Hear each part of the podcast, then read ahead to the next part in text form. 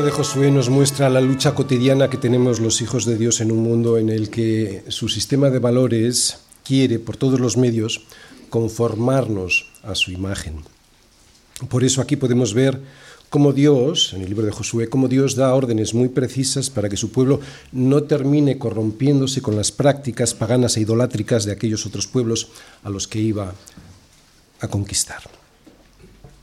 ¿Qué lugar ocupa este libro, el libro de Josué, en la Biblia? No ordinalmente, sino qué, lugar ocupa en, la revelación de Dios a los hombres. Bien, en Génesis, que es el primer libro de la Biblia, encontramos registradas las promesas que Dios había hecho a su pueblo a través de sus siervos, los patriarcas Abraham, Isaac y Jacob. Había varias promesas, pero la promesa fundamental era la de darles una tierra y descanso en ella. Estas promesas que están en Génesis luego fueron confirmadas en el resto de los libros de la Biblia, en el segundo, tercero, cuarto y quinto, Éxodo, Levítico, Números y Deuteronomio. Y lo que vemos en este sexto libro de la Biblia, que es Josué, es el cumplimiento de esas promesas hechas por Dios a su pueblo. Así que este libro es, primero y fundamentalmente, el registro del cumplimiento de la fidelidad de Dios con su pueblo y en el que vamos a ir viendo cada día que ninguna de las promesas que Dios le hizo dejó de ser cumplida. Pero además, y debido a las batallas que aparecen en él, también es un libro en el que podemos aprender muchas enseñanzas prácticas sobre las luchas que tenemos que librar contra nuestra carne, contra el mundo y contra Satanás todas las situaciones de conflicto que hemos estado viendo hasta el día de hoy en este libro, en el fondo, en el fondo son similares a las que libramos nosotros en nuestra vida diaria. Batallas en los estudios, batallas en el trabajo, batallas en la familia, batallas en nuestras relaciones de amistad. Batallas ganadas en el primer intento, como la ciudad de Jericó, y batallas perdidas al principio, pero ganadas después, como ocurrió en la ciudad de Ai, porque Dios nos devuelve al campo de batalla para hacer las cosas bien. Días de obediencia, días de desobediencia, días de miedo a cruzar ese río tan caudaloso y días de valentía para pasarlo días de recelos en el poder de Dios y sus promesas y días de confianza dando vueltas en oración a esas murallas que nos impiden alcanzar todo eso que Dios nos ha prometido. Días en los que pretendemos engañar a Dios, quedándonos con lo que Él dice que no debemos tocar, como le ocurrió a Acán. Días en los que servimos a Dios y al resto de la iglesia y días en los que nos escabullimos del trabajo. Días en los que confiamos más en los ídolos que en Dios días en los que dudamos de todo y días en los que nuestra fe sale victoriosa. Y también esos días en los que tropezamos burdamente por no consultar cuál es la voluntad de Dios, que es precisamente algo que veremos hoy en el capítulo 9. Recordemos que en los últimos versículos del capítulo 8 que estuvimos predicando en el anterior sermón, vimos al pueblo de Dios en un culto de adoración y de renovación del pacto que Dios había hecho con ellos.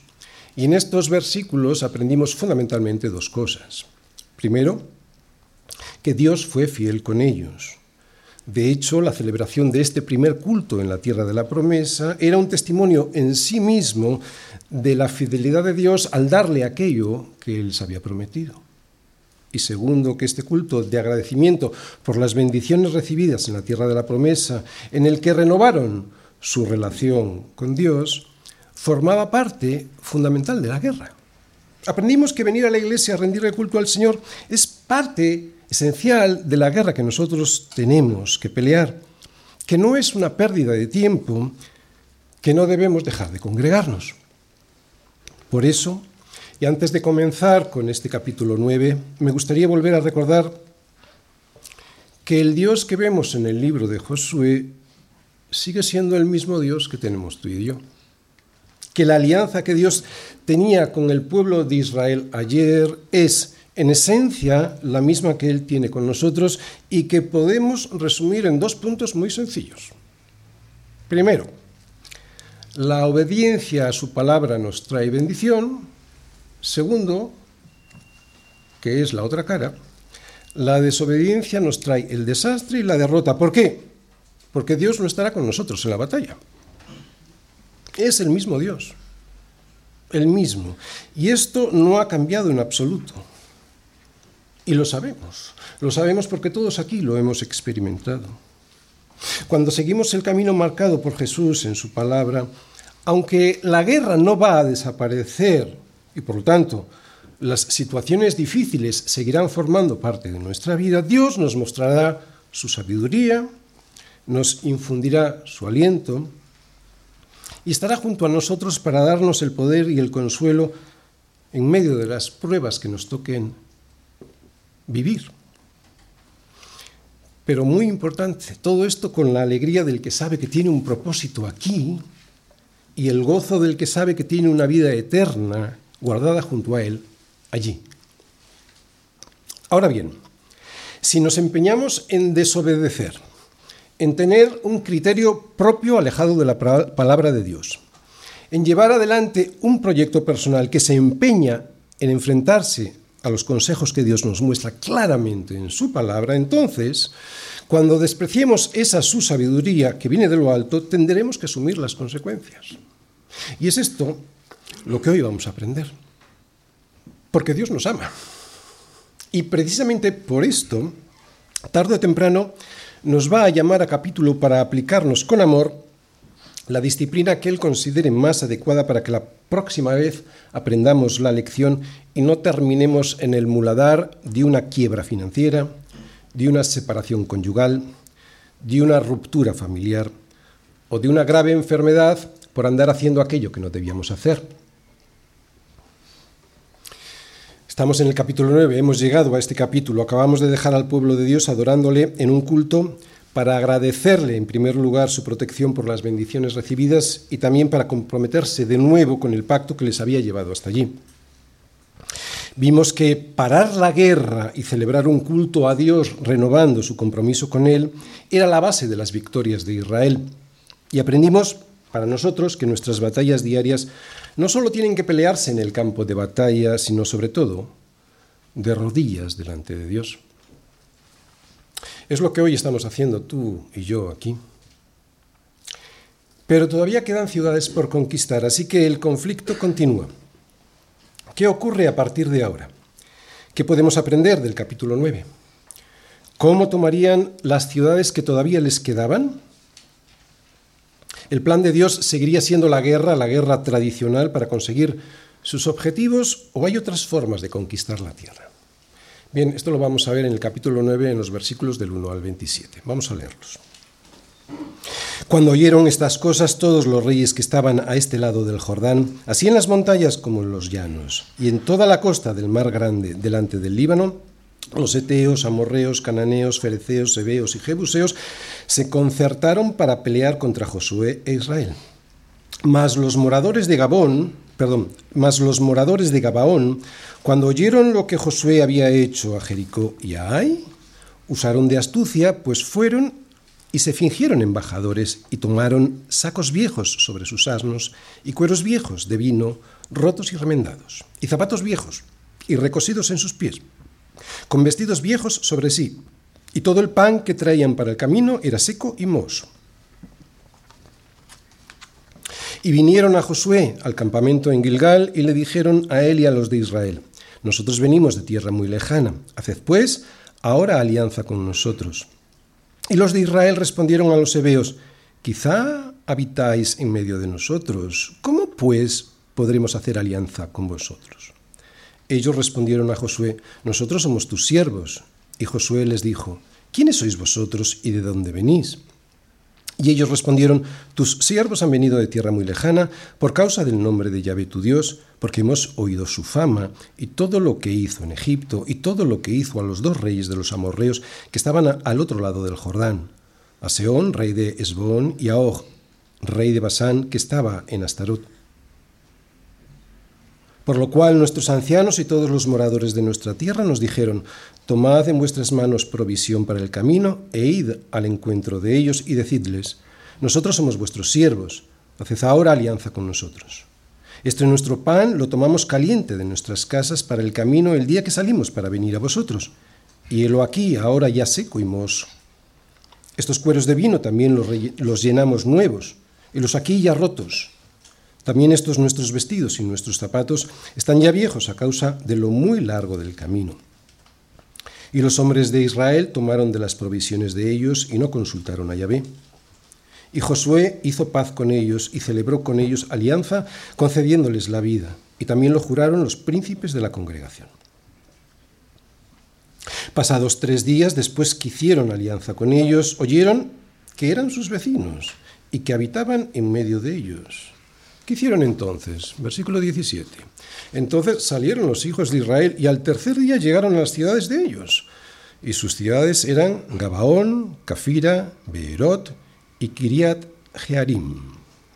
Y no los mataron los hijos de Israel por cuanto los príncipes de la congregación les habían jurado por Yahvé, el Dios de Israel. Y toda la congregación murmuraba contra los príncipes. Mas todos los príncipes respondieron a, toda la congregación. Nosotros les hemos jurado por Yahvé, Dios de Israel, por tanto, ahora no les podemos tocar. Esto haremos con ellos. Les dejaremos vivir para que no venga ira sobre nosotros por causa del juramento que les hemos hecho. Dijeron pues de ellos los príncipes, dejadlos vivir y fueron constituidos leñadores y aguadores para toda la congregación, concediéndoles la vida según les habían prometido los príncipes.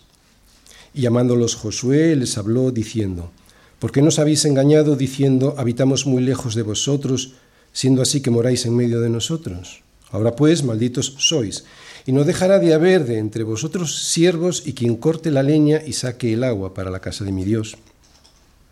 Y ellos respondieron a Josué y dijeron, como fue dado a entender a tus siervos que Yahvé tu Dios había mandado a Moisés su siervo, que os había de dar toda la tierra y que había de destruir a todos los moradores de la tierra delante de vosotros por esto. Por esto temimos en gran manera por nuestras vidas a causa de vosotros e hicimos esto. Ahora pues, enos aquí en tu mano, lo que te pareciere bueno y recto hacer de nosotros, hazlo. Y él lo hizo así con ellos pues los libró de la mano de los hijos de Israel y no los mataron. Y Josué los destinó aquel día a ser leñadores y aguadores para la congregación y para el altar de Yahvé en el lugar que Yahvé eligiese, lo que son hasta el día de hoy. La falta de sabiduría y sus consecuencias, Josué 9, versículos del 1 al 27.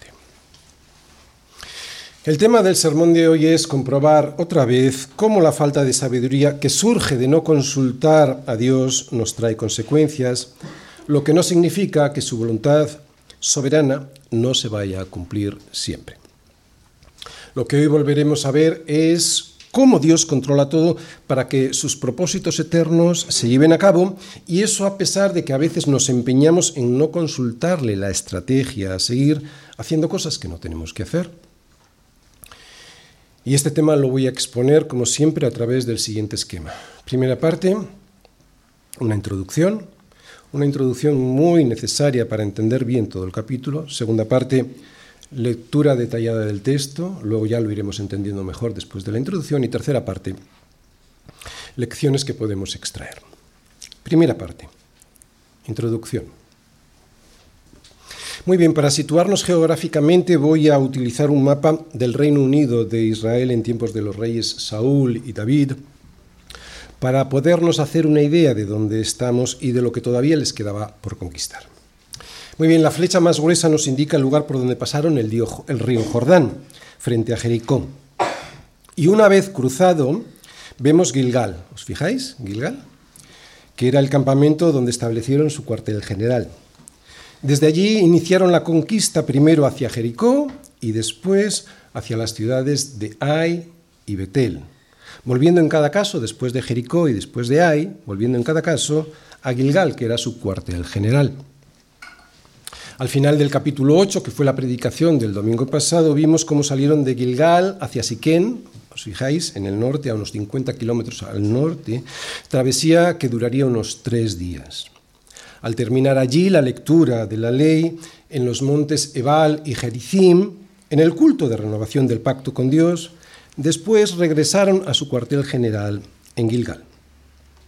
Como podéis comprobar, lo que Israel había conseguido en este momento inicial de la guerra era introducir una cuña dividiendo en dos la tierra que estaba siendo ocupada por sus enemigos. A partir de ahora, después de esta conquista del centro de Canaán, la campaña se iba a dirigir hacia el sur, más tarde irían hacia el norte.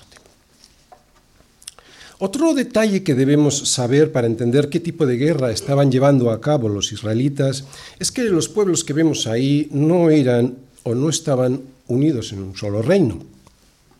Cada una de esas ciudades, una especie de ciudades-estado, tenían sus propios reyes casi siempre enfrentados entre sí.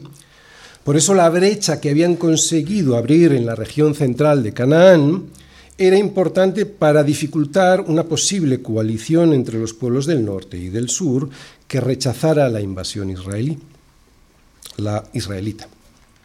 La primera campaña de la guerra, pues, que era ocupar el centro de la tierra, había finalizado. Y lo que vamos a ver es ahora la segunda campaña, ¿vale?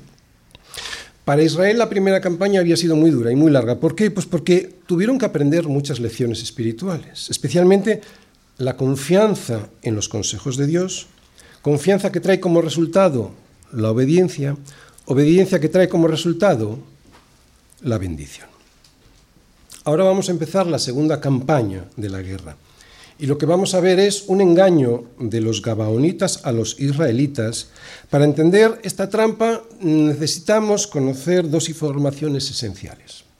La primera, Gabaón era la capital de los hebeos, hebeos que estaban situados a tan solo unos 8 kilómetros de Jerusalén. Por lo tanto, estaban cercanos. ¿De acuerdo? Y segundo, lo que le dijo Dios a Moisés que tendrían que hacer con todos aquellos pueblos que encontrasen a su paso, lo que tendrían que hacer con ellos y los motivos por los cuales tendrían que hacerlo. Así que lo vamos a ver, lo vamos a ver en Éxodo y también en Deuteronomio. Vamos todos a Éxodo capítulo 34, versículos del 11 al 17. Palabras del Señor a Moisés para que se lo dijese a su pueblo. Guarda lo que yo te mando hoy. He aquí que yo he hecho de delante de tu presencia al amorreo, al cananeo, al eteo, al fereceo, al ebeo y al jebuseo. Guárdate de hacer alianza con los moradores de la tierra donde has de entrar para, y este es el propósito del, por el cual tienen que hacer lo que tienen que hacer, para que no sean tropezadero en medio de ti Derribaréis sus altares y quebraréis sus estatuas y cortaréis sus imágenes de acera. ¿Por qué? ¿Por qué tienes que hacer esto? Porque no te has de inclinar a ningún otro Dios, pues Yahvé, cuyo nombre es celoso, Dios celoso es. Por tanto, y enseguida veremos los motivos, no harás alianza con los moradores de aquella tierra porque, y estos son los motivos, porque es que van a fornicar en pos de sus dioses y ofrecerán sacrificio a sus dioses y te invitarás y claro, comerás de sus sacrificios o tomando de sus hijas para tus hijos y fornicando sus hijas en pos de sus dioses, harán fornicar también a tus hijos en pos de los dioses de ellas. No te harás dioses de fundición. Que acabamos de leer aquí, lo que acabamos de leer es que cuando entraran en, estos, en estas tierras donde estaban habitando estos pueblos, tenían que destruir todo. Y los motivos los acabamos de leer. Sin embargo, había una excepción a esta forma de guardarse de la podredumbre de esta idolatría feroz y despiadada que ejercían los pueblos bárbaros que el Señor quería que se destruyesen. En Deuteronomio Dios le dicta a Moisés las leyes sobre la guerra y allí podemos ver que hay ciertas ciudades con las que se podía firmar la paz. Vamos pues todos a Deuteronomio capítulo 20 versículos del 10 al 18. Vamos a leerlo con mucho sentido. Cuando te acerques a una ciudad para combatirla, le intimarás la paz. Y si respondiere paz y te abriere, todo el pueblo que en ella fuera hallado te será tributario, o sea, te pagarán tributos y te servirá, o sea, serán tus servidores. Mas si no hiciere paz contigo y emprendiere guerra contigo, entonces la sitiarás. Luego que llave tu Dios te la entregue en tu mano, herirás a todo varón suyo a filo de espada. Solamente las mujeres y los niños y los animales y todo lo que hay en la ciudad, todo su botín tomarás para ti. Y comerás del botín de tus enemigos, los cuales Yahvé tu Dios te entregó. Así harás a todas las ciudades, y esto subrayarlo, a todas las ciudades que estén muy lejos de ti. ¿Os dais cuenta? Esta es la excepción. A todas las ciudades que estén muy lejos de ti. Que no sean de las ciudades de estas naciones, que ahora te voy a decir cuáles son. Porque de las ciudades de estos pueblos que Yahvé tu Dios te da por heredad, ninguna persona dejarás con vida, sino que los destruirás completamente. Otra vez, ¿quiénes son? Los eteos, amorreos, cananeos, fereceos, heveos y al jebuseo como Yahvé tu Dios te ha mandado. ¿Para qué? Otra vez el propósito, para que no os enseñen a hacer según todas sus abominaciones que ellos han hecho para sus dioses y pequéis contra Yahvé vuestro Dios. Muy bien, volvemos a repetirlo. La diferencia entre estos dos diferentes tipos de tratamiento a los pueblos en la guerra era el siguiente. El tratamiento a los pueblos que habitan en Canaán, la tierra que Dios les da en posesión, será la destrucción de todo. No habrá acuerdo posible con ellos. No quedará nada de ellos para que no les contaminen y terminen siendo uno con ellos. Que de alguna manera es lo mismo que Dios nos está diciendo a nosotros con respecto al pecado. Espiritualmente es exactamente lo mismo, que no hay acuerdo posible con el pecado, que no puedes negociar con el pecado, que si negocias con el pecado te engañará llevándote a la muerte. Eran pueblos violentos e impenitentemente idólatras, paganos que practicaban los asesinatos de los niños que presentaban como excusa para ofrecerlos al dios Moloch prostitución sagrada, inmoralidad y perversiones sexuales de todo tipo, incluso con animales. De esta manera, y como ya hemos explicado en muchas ocasiones, Israel estaba siendo usada por Dios como la mano ejecutora de su justicia frente a estas naciones. Naciones con las que Dios había tenido cientos de años de paciencia esperando su arrepentimiento. Pero con los demás pueblos alejados, con estos sí que podía llegar a acuerdos de paz. ¿De acuerdo? Bien, con esta introducción ahora podemos entender mejor este capítulo 9. Vamos a ir leyéndolo versículo a versículo. Primera, segunda parte. Lectura detallada del texto. La alianza del enemigo.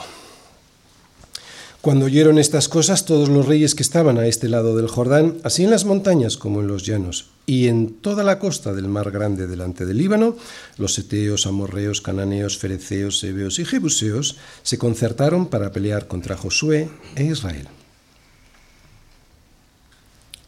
Y vosotros me seréis un reino de sacerdotes y gente santa. Esto es lo que Dios le pide a Moisés que fuesen gente santa entre aquellos otros pueblos que iban a ser sus vecinos una vez que hubiesen expulsado a estos rebeldes llenos de idolatría. Y hoy con nosotros es exactamente igual. Dios quiere que expulsemos de la tierra que Él nos ha dado. ¿Cuál es la tierra que Él nos ha dado? Es Jesús en nuestro corazón, quiere que expulsemos de, nuestro corazón el pecado y la idolatría para poder reflejar al mundo su mismo carácter a través de un pueblo que viva en santidad. Pero, y es lo que vemos en estos versículos, hay una terrible oposición que tenemos que vencer. Aquí vemos cómo se alían contra Israel y contra Josué. En estos versículos vemos que los enemigos de Israel reaccionan ante sus últimas victorias, aliándose entre sí para pelear juntos, y os fijáis lo que he subrayado, contra Josué e Israel. Y lo he subrayado porque me parece importante. ¿Por qué? Porque Satanás tiene entre sus objetivos no solo la destrucción del pueblo de Dios, sino muy especialmente a los líderes que la dirigen. Josué es un tipo de Cristo, pero Jesús, como sabemos, ya venció a los ataques de Satanás a través de su vida perfecta y de su muerte vicaria en una cruz. Por eso el diablo ahora, como ha perdido a los que Cristo ha salvado, no le queda más recurso con nosotros que el pataleo. Este pataleo consiste en que cumplimos en nuestra carne lo que falta de las aflicciones de Cristo por su pueblo, por su cuerpo, que es la iglesia. El diablo no va a derrotar a Cristo ni a su cuerpo, que es la Iglesia, pero buscará hacerle todo el daño posible, como hacen esos ejércitos en retirada que se dedican a destrozar todo a su paso, haciendo todo el mal que pueden, aun sabiéndose ya vencidos y fracasados. Que cumplimos en nuestra carne lo que falta de las aficiones de Cristo no significa que nos ganamos la salvación o perfeccionamos la de Cristo. Esto es una barbaridad, esto es antibíblico. Lo que significa es que el diablo nos tiene ganas. Por eso procurará destruirnos o engañarnos si no lo consigue. Y es lo que vamos a ver ahora. Un intento de destruir a Israel desde dentro a través del engaño. Seguimos en la segunda parte el engaño de los Gabaonitas. Mas los moradores de Gabaón, cuando oyeron lo que Josué había hecho a Jericó y a Ai, usaron de astucia, como hace el diablo desde el principio, pues fueron y se fingieron, y esto es mentira, ¿eh? ¿os dais cuenta? Astucia y mentira. Se fingieron embajadores y tomaron sacos viejos sobre sus asnos y cueros viejos de vino rotos y remendaron, o sea, mintieron como miente el diablo y zapatos viejos y recosidos en sus pies, con vestidos viejos sobre sí, y todo el pan que traían para el camino era seco y mohoso. Y vinieron a Josué al campamento en Gilgal, y le dijeron a él y a los de Israel, nosotros venimos de tierra muy lejana, haced pues ahora alianza con nosotros. Y los de Israel respondieron a los hebeos, quizá habitáis en medio de nosotros, ¿cómo pues podremos hacer alianza con vosotros? Ellos respondieron a Josué, nosotros somos tus siervos. Y Josué les dijo, ¿quiénes sois vosotros y de dónde venís? Y ellos respondieron, tus siervos han venido de tierra muy lejana, por causa del nombre de Yahvé tu Dios, porque hemos oído su fama y todo lo que hizo en Egipto, y todo lo que hizo a los dos reyes de los amorreos que estaban al otro lado del Jordán, a Seón, rey de Esbón, y a Og, rey de Basán, que estaba en Astarot. Por lo cual nuestros ancianos y todos los moradores de nuestra tierra nos dijeron, Tomad en vuestras manos provisión para el camino, e id al encuentro de ellos, y decidles, nosotros somos vuestros siervos, haced ahora alianza con nosotros. Este nuestro pan lo tomamos caliente de nuestras casas para el camino el día que salimos para venir a vosotros, y helo aquí, ahora ya seco y mohoso. Estos cueros de vino también los llenamos nuevos, helos aquí ya rotos. También estos nuestros vestidos y nuestros zapatos están ya viejos a causa de lo muy largo del camino. Gabaón, un pueblo que estaba dentro de los límites de la tierra que los israelitas tenían que conquistar, al ver lo que habían hecho estos en Jericó, en Betel y en la ciudad de Ai, se dieron cuenta que los siguientes a ser conquistados iban a ser ellos. Fingieron que venían de muy lejos para salvar la vida porque sabían que los israelitas podían negociar con otros pueblos que no fueran los eteos, los hebeos, ellos eran hebeos, jerjeseos, amorreos, cananeos, fereceos y jebuseos. Cuando los israelitas, dudando de lo que estaban escuchando, les preguntan los motivos de querer hacer la paz, ellos les dijeron, hemos venido de tierra muy lejana por causa de los hechos poderosos de Yahvé. Por eso queremos ser parte de Israel.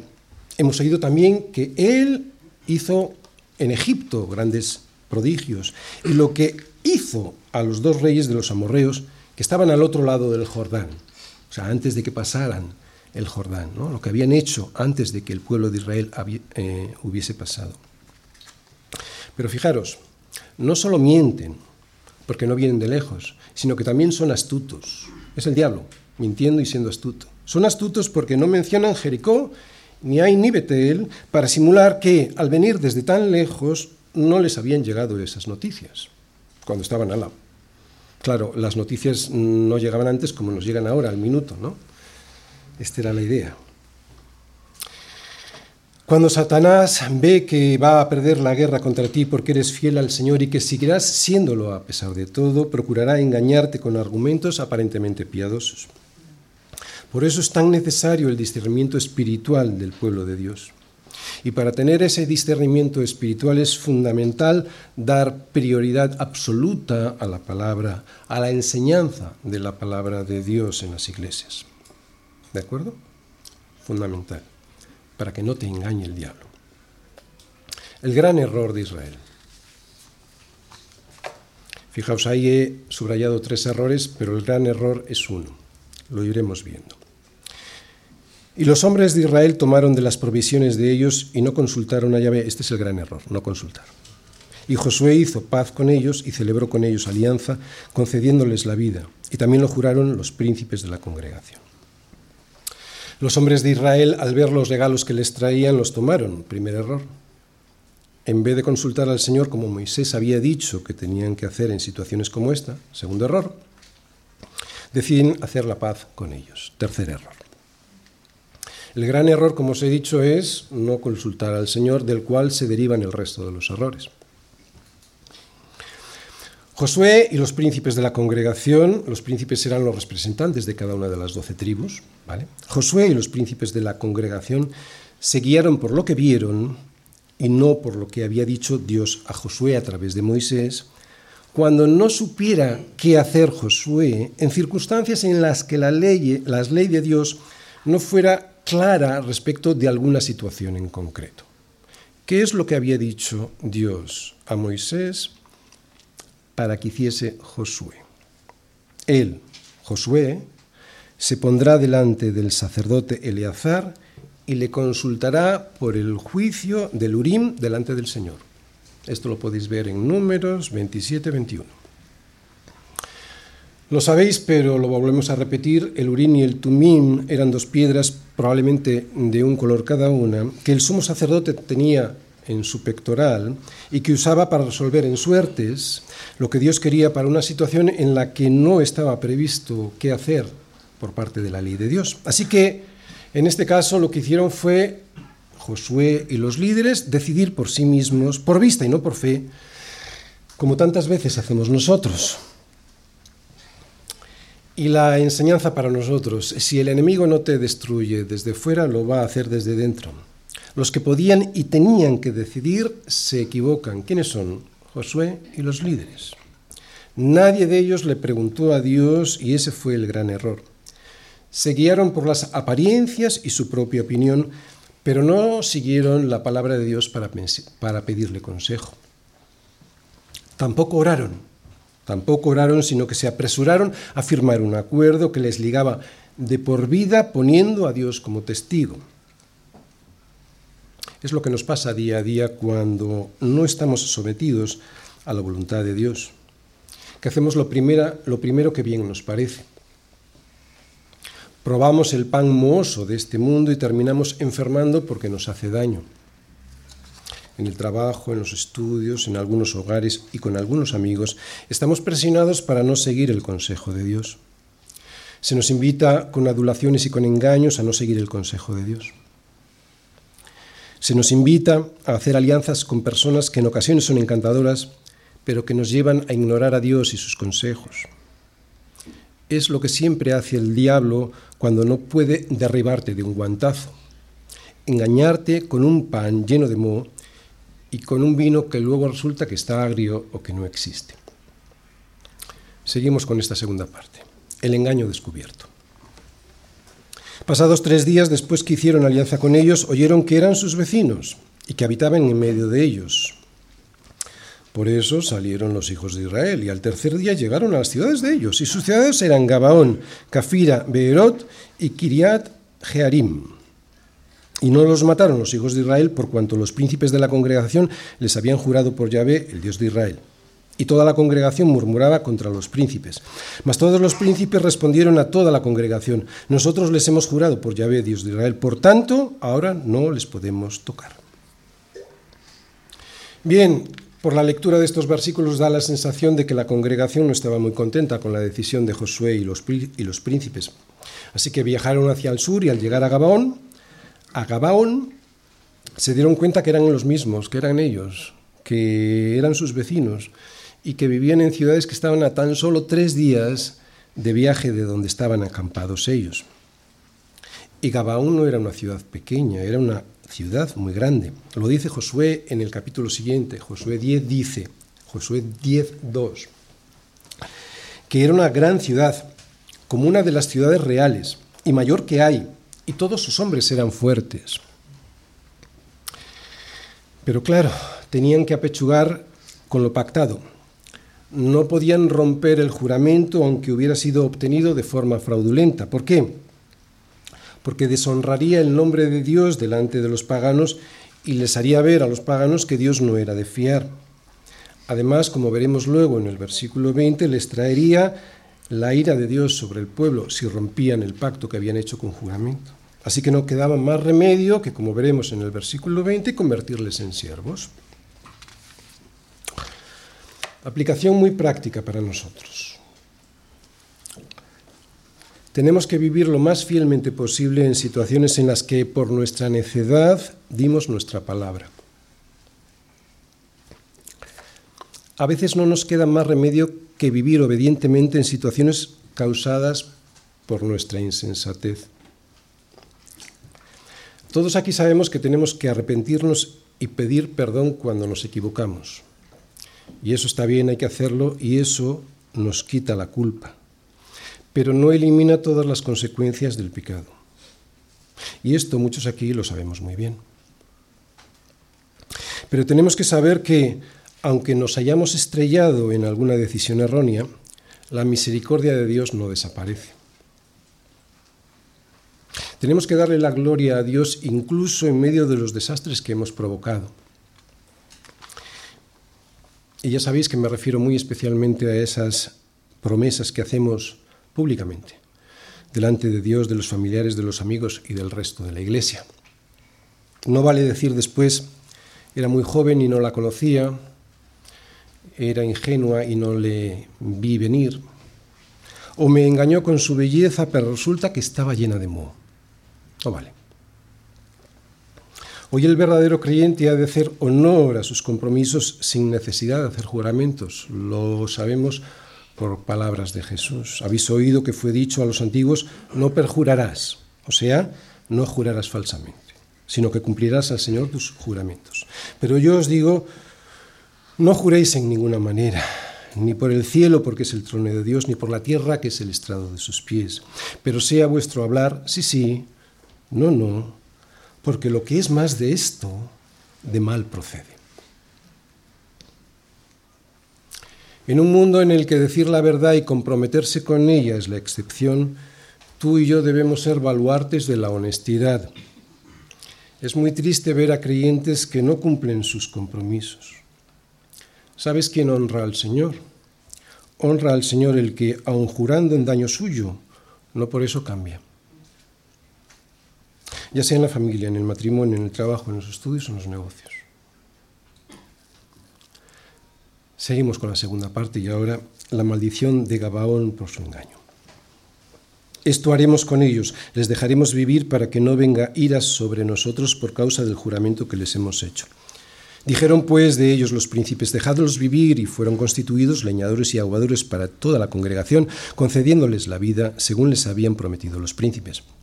Llamándolos Josué, les habló diciendo, ¿por qué nos habéis engañado? Diciendo, habitamos muy lejos de vosotros, siendo así que moráis en medio de nosotros. Ahora pues, malditos sois, y no dejará de haber de entre vosotros siervos, y quien corte la leña y saque el agua para la casa de mi Dios.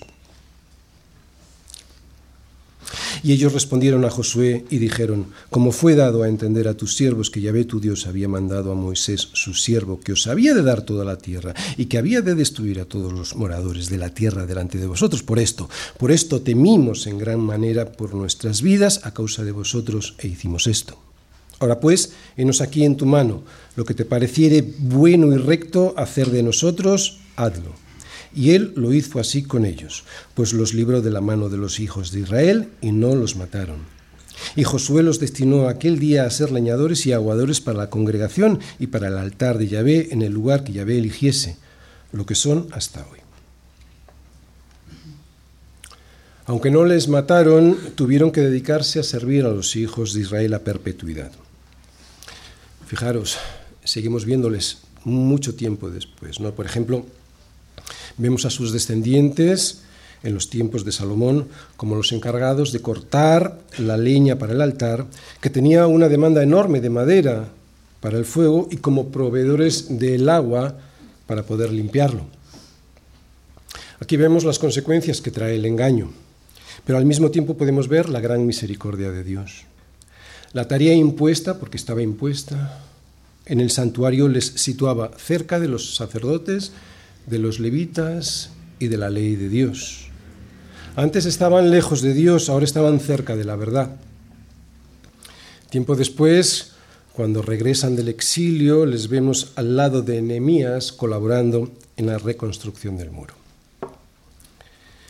Tercera parte. Lecciones que podemos extraer. Dios es soberano. Por toda la Biblia podemos comprobar que Dios tiene el control de todo. Y aunque a veces parece que el diablo tiene el dominio en alguna situación, eso es porque Dios se lo permite de forma temporal para la destrucción de sus malignos planes. El diablo quiso destruir al pueblo de Israel desde dentro usando a las Gabaonitas, pero años después vemos a Melatías Gabaonita junto a otros restaurando el muro. Y luego a 95 hijos de Gabaón también reconstruyendo los muros de Jerusalén.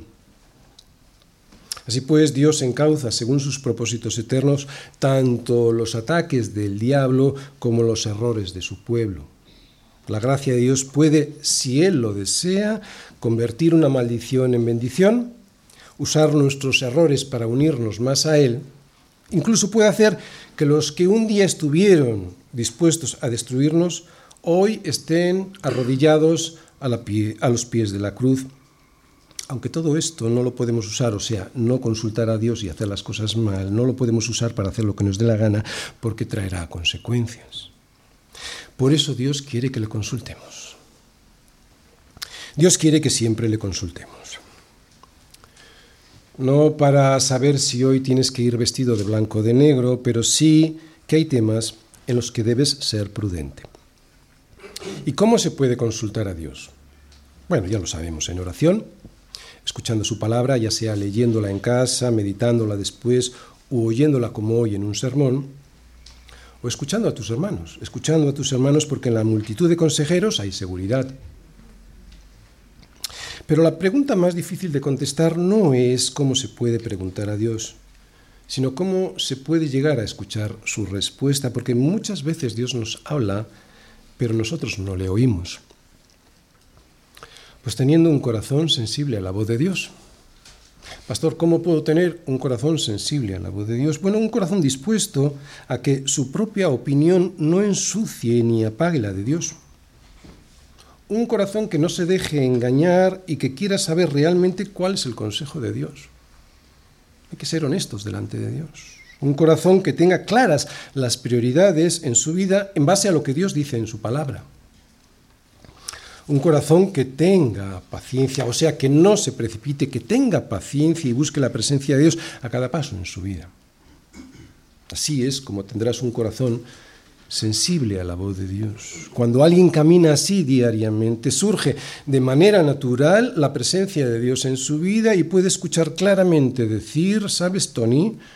Por ahí, por ahí no, por mucho que a mí me guste ir por ahí.